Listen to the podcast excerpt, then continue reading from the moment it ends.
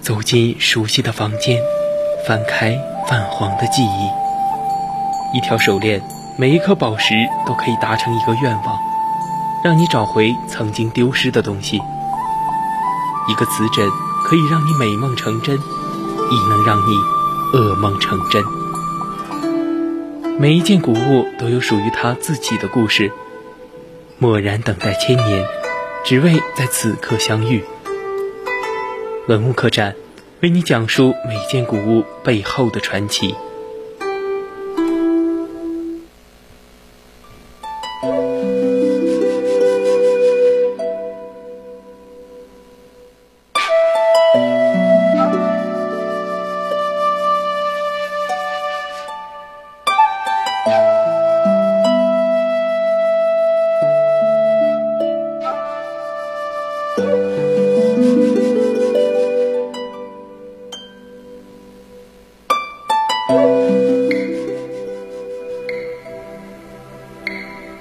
青春调频与您共享，这里是 VOC 广播电台百科探秘之文物客栈。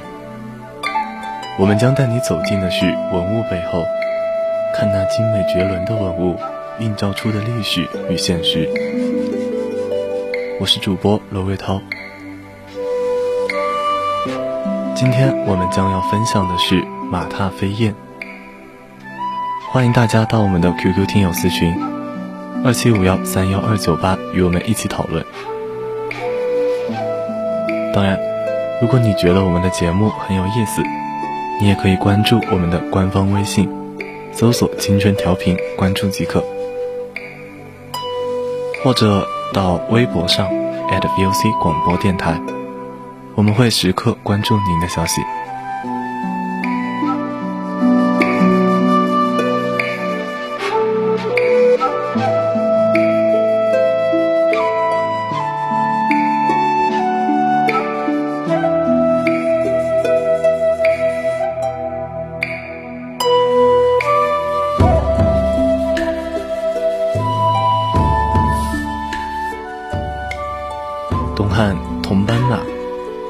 身高三十四点五厘米，身长四十五厘米，宽十三厘米，重七点一五千克。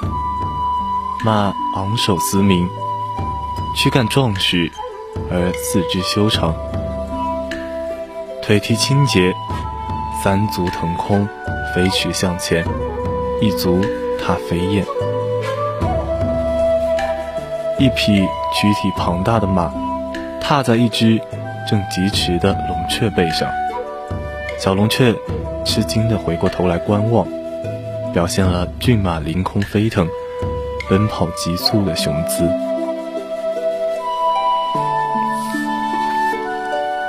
同奔马微微的偏向一侧的头高昂着，前面头顶的鬃毛和后面的马尾一致向后方飘着。浑圆的躯体呈流线型，四肢动感强烈，三蹄腾空，右后蹄踏一展翅奋飞、回首惊世的凤神鸟龙雀。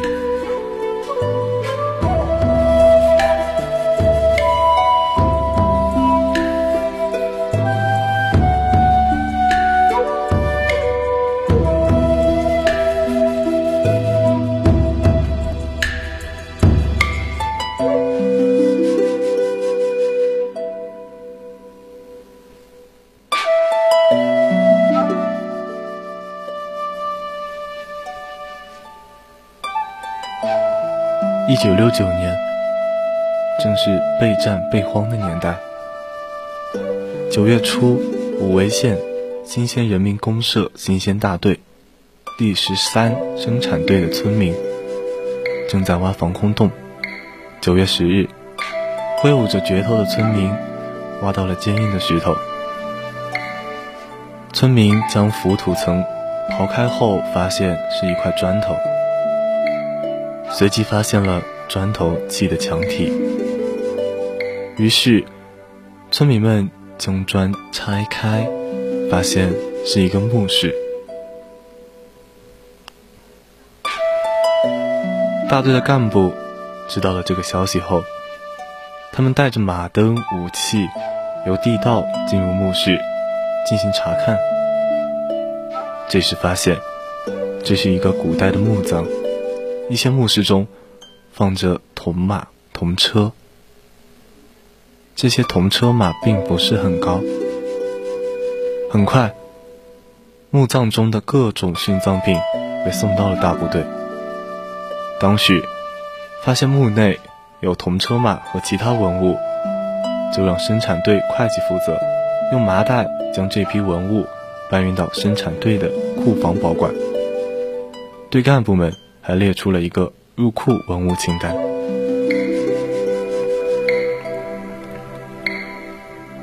尽管如此，村民还是采取了封锁消息的做法。尽管强调保密，但消息还是传到了公社里。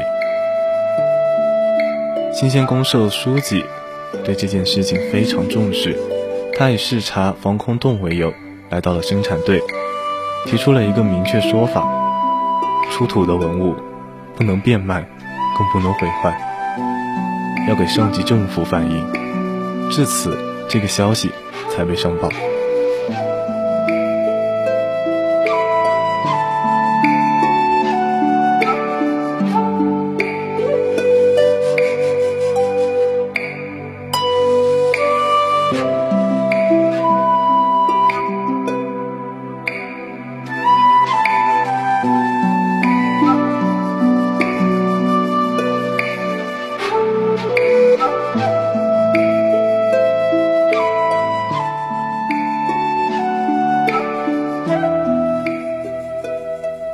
关于此马的名称，历来众多专家从不同角度为之命名，最后将其定名为东汉铜奔马，这也是被认可的名称。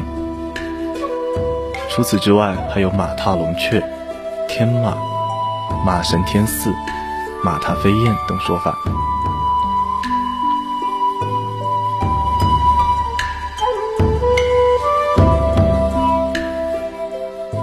对于一件艺术品的命名，有这么多的说法，这在艺术史中是绝无仅有的，可见其在艺术史上的巨大影响力。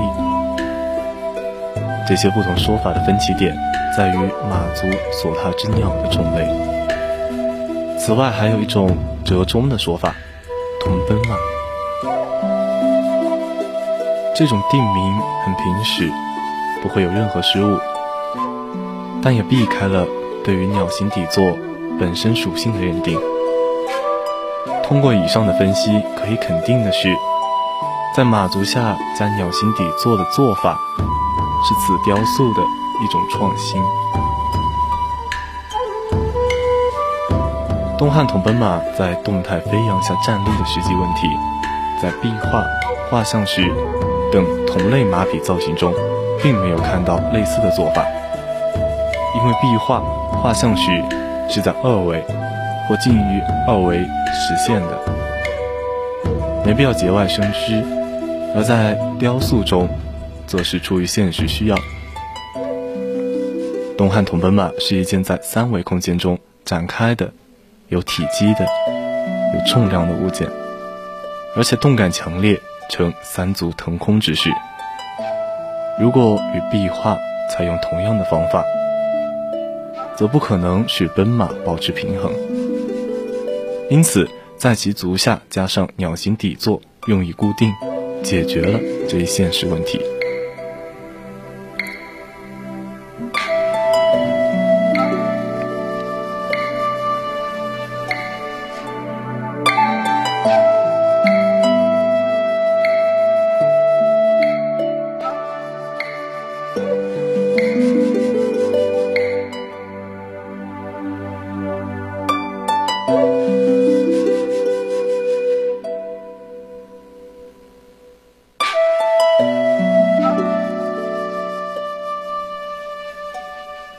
它显然是经过精心设计的，既合频率学原理，又是奔马的轻盈和物体的稳定，双双得到了完美的解决。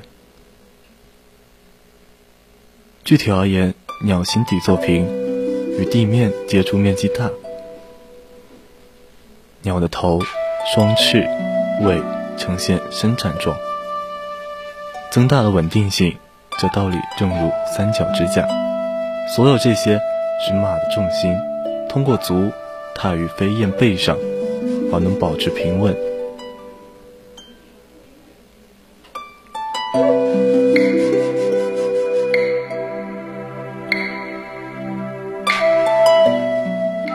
塑造一匹马的逼真形象，这并不太难。然而，要将一件静止的物件表现出动感，特别是要表现日行千里的良马风驰电掣的神速，这就不那么容易了。但是，制作者匠心独运，运用现实主义与浪漫主义相结合的艺术手法，把奔马和飞鸟绝妙地结合在一起。大胆地让马的右后蹄踏在一只凌空飞翔的鸟身上。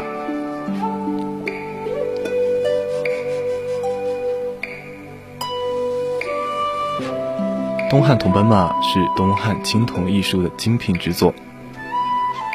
东汉铜奔马的造型方式实际上沿用了通行于当时的奔马的形象，并且创造性的加上了飞鸟，既起到了实际中的固定作用。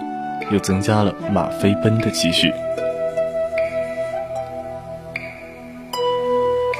但是它不同于近现代个体艺术家的创作，而是一种程式化的创作模式，在形态上沿用了当时通行的奔马的造型，并且在马足下加上鸟形物用以支撑固定，这是一种创造。整体上看。东汉铜奔马是汉代人勇武豪迈的气概、昂扬向上的精神面貌的表现，反映了汉王朝的强大与